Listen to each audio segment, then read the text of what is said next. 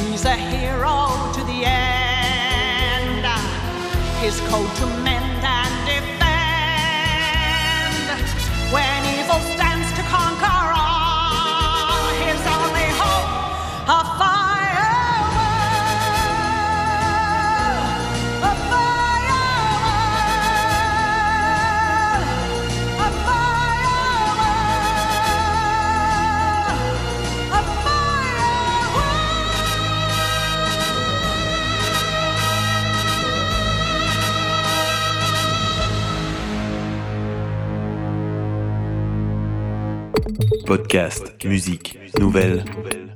Vous écoutez choc.ca.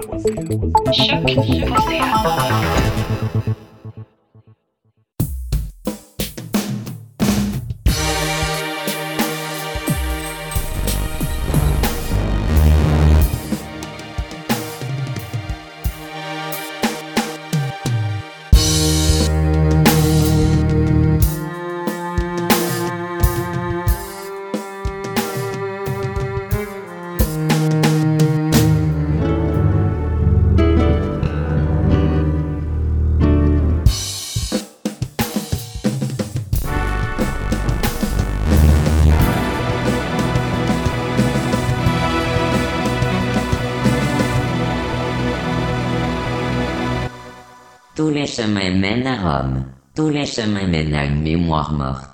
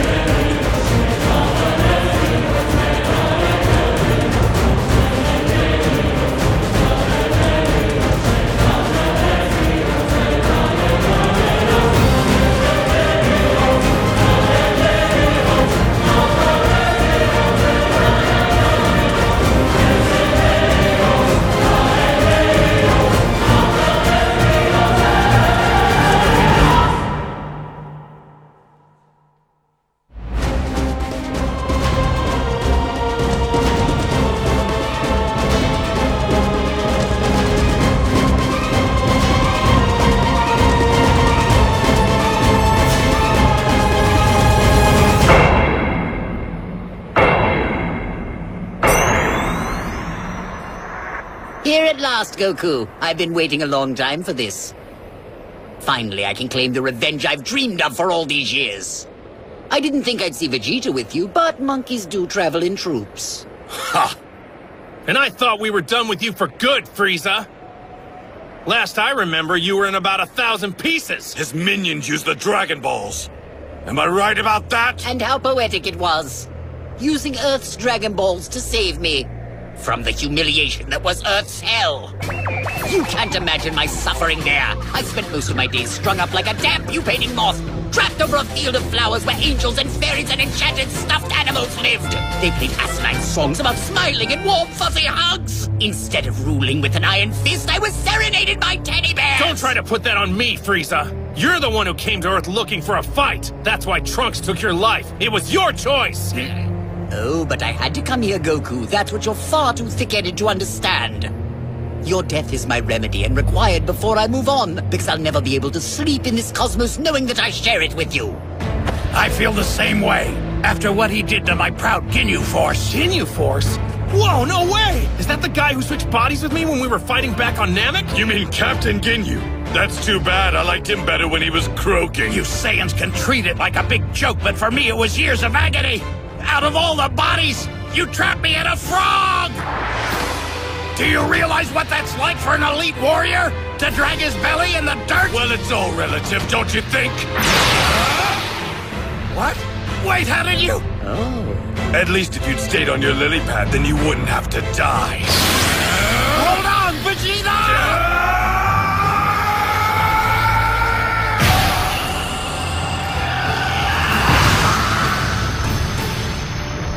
What? There's nothing left! That was too far! You killed him without even giving him a chance!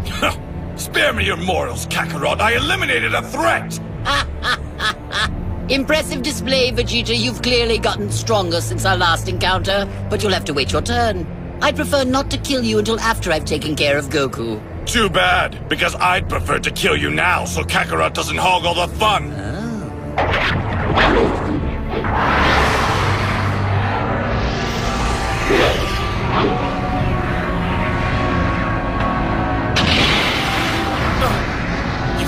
Frieza.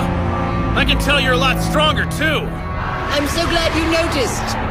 I've been training intensively every day since my return to make sure I wouldn't lose to you again. Having to put real effort into anything was a first for me, Goku. I'll make sure you pay for that as well. But actually trying has made me stronger than I predicted. My old power was a tiny speck compared to what I possess now.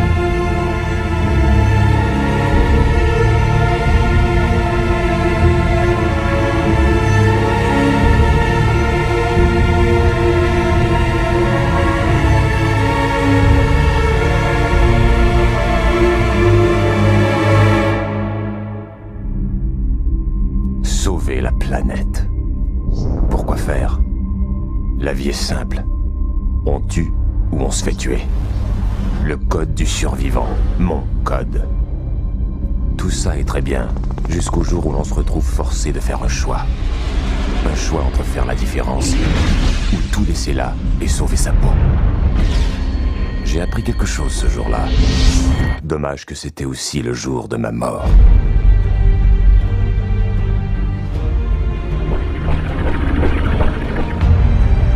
Je cherche un passeur. Pour passer quoi? Une fille. Elle doit être arrivée en Amérique dans six jours. Mais déconne pas. Ou ce sera même pas la peine d'essayer de te planquer. Vous êtes un tueur, monsieur Touran Je vous en prie, montez dans la voiture.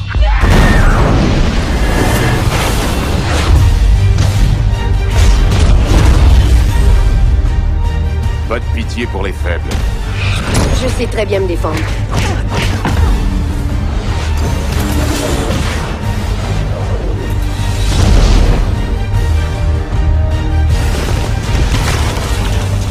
Vous allez me dire ce qu'elle a?